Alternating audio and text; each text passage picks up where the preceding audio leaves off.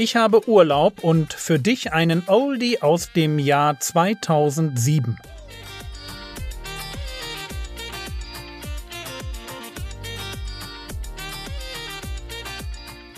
Theologie, die dich im Glauben wachsen lässt, nachfolge praktisch dein geistlicher Impuls für den Tag.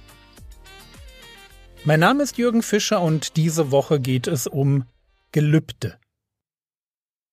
Wenn man eine Geschichte erzählt, die ein Vierteljahrhundert zurückliegt, dann muss man sie so erzählen, dass man sagt, nach bestem Wissen und Gewissen hat es sich irgendwie so zugetragen.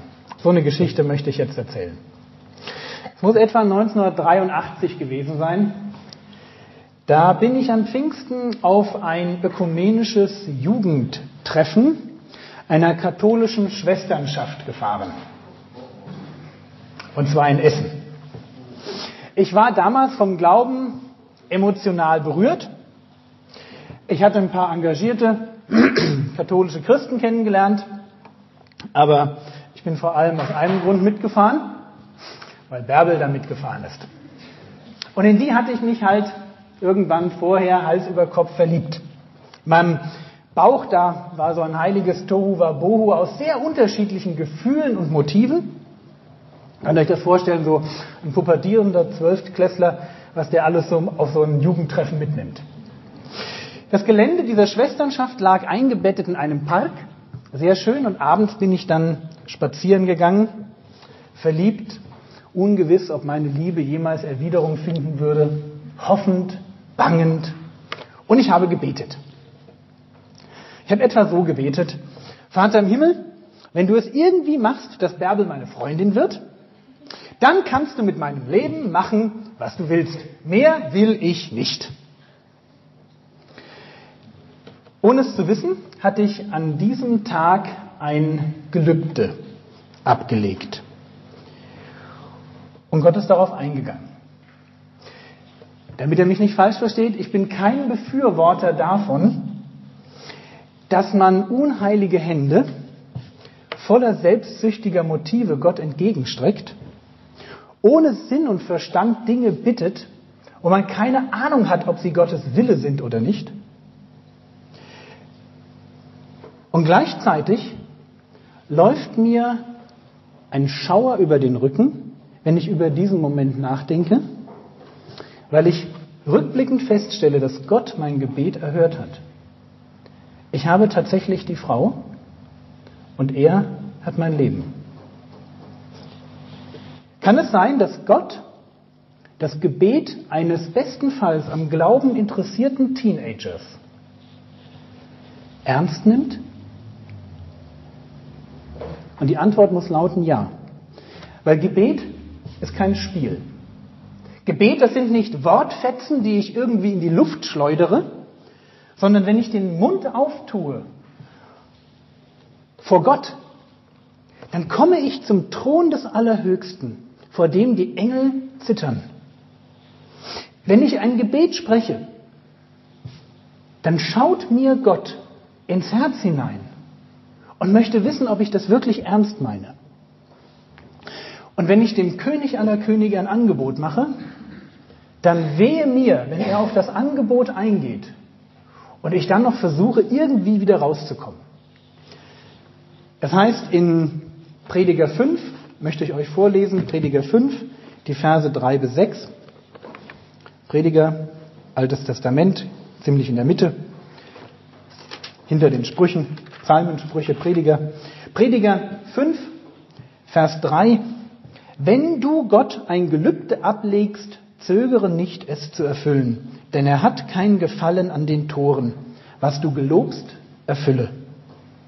Besser, dass du nicht gelobst, als dass du gelobst und nicht erfüllst. Gestatte deinem Mund nicht, dass er dein Fleisch in Sünde bringt. Und sprich nicht vor dem Boten Gottes, es war ein Versehen. Wozu soll Gott über deine Stimme zirnen und das Werk deiner Hände verderben? Gott ist ein Gott, der zürnt und verdirbt, wenn wir einfach Gelübde geloben, ohne dass uns das viel bedeutet.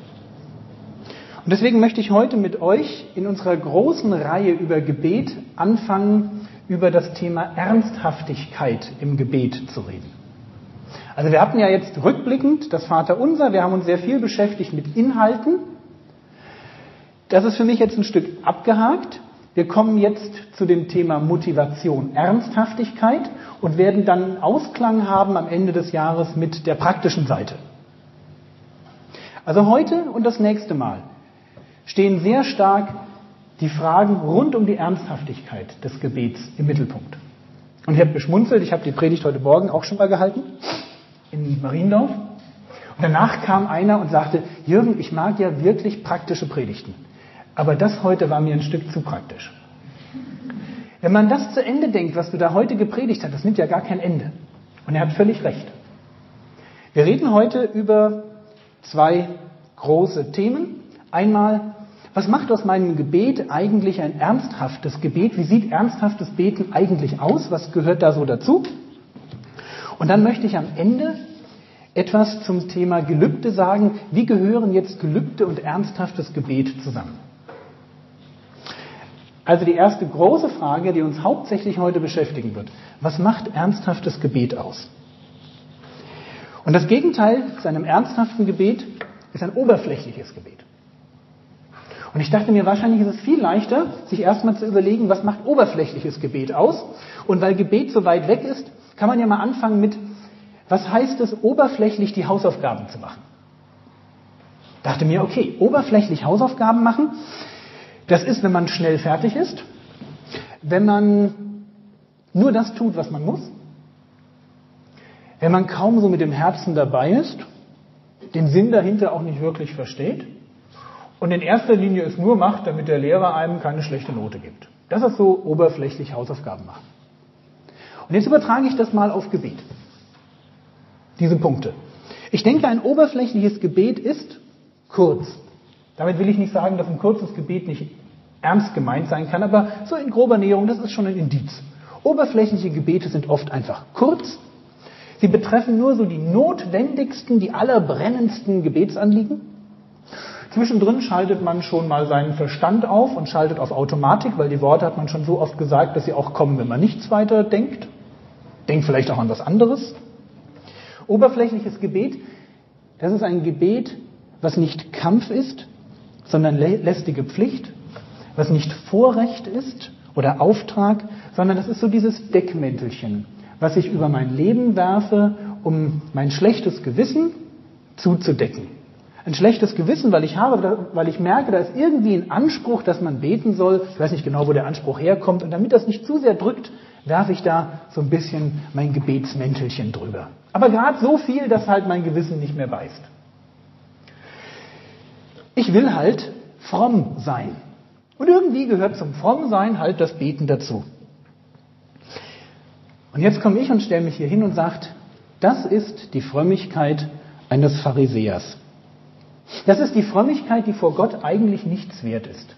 Das ist Gebet, um ein Trainingsziel zu erreichen um hinter der Aufgabe, lästigen Aufgabe, tägliches Gebet, meinen Haken machen zu können.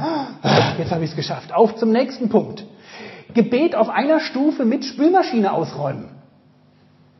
Naja, muss auch gemacht werden. Kommst du in die Küche, siehst du, das Lämpchen ist wieder ich habe da auch so ein Lämpchen, ja, so ein Lämpchen, wo da eine Null steht. Null heißt, also vorher, wenn es startet, steht da, was weiß ich, 135 Minuten, da steht ein frei und irgendwann ist Null. Und der erste, der erste, der in die Küche kommt, wenn es auf Null steht, der hat die Popogate gezogen. Der müsste nämlich eigentlich ausräumen.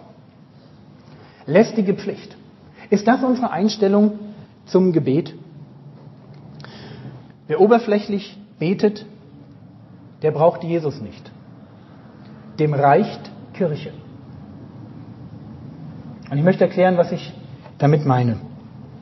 Jesus tritt seinen Dienst an und er trifft auf ein Judentum, was geprägt ist von selbstgemachten Regeln. Eine Religion, die angetreten war mit einem genialen Doppelgebot. Du sollst Gott lieben und du sollst deinen Nächsten lieben wie dich selbst. Man kann die zehn Gebote nach diesen zwei Überregeln einteilen. Man kann das ganze Alte Testament danach strukturieren.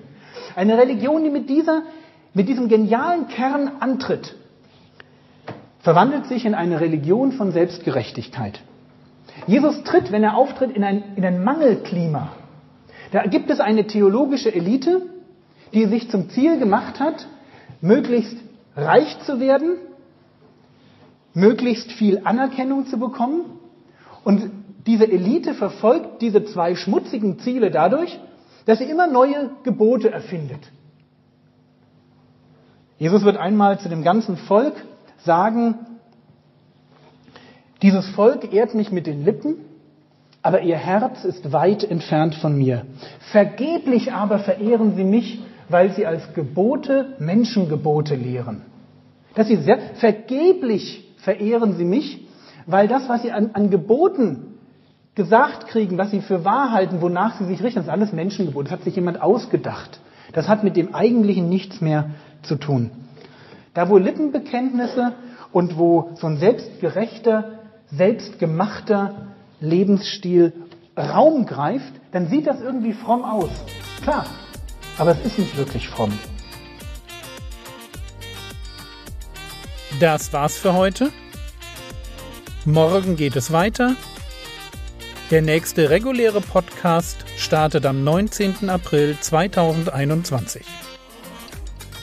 Der Herr segne dich, erfahre seine Gnade und lebe in seinem Frieden. Amen.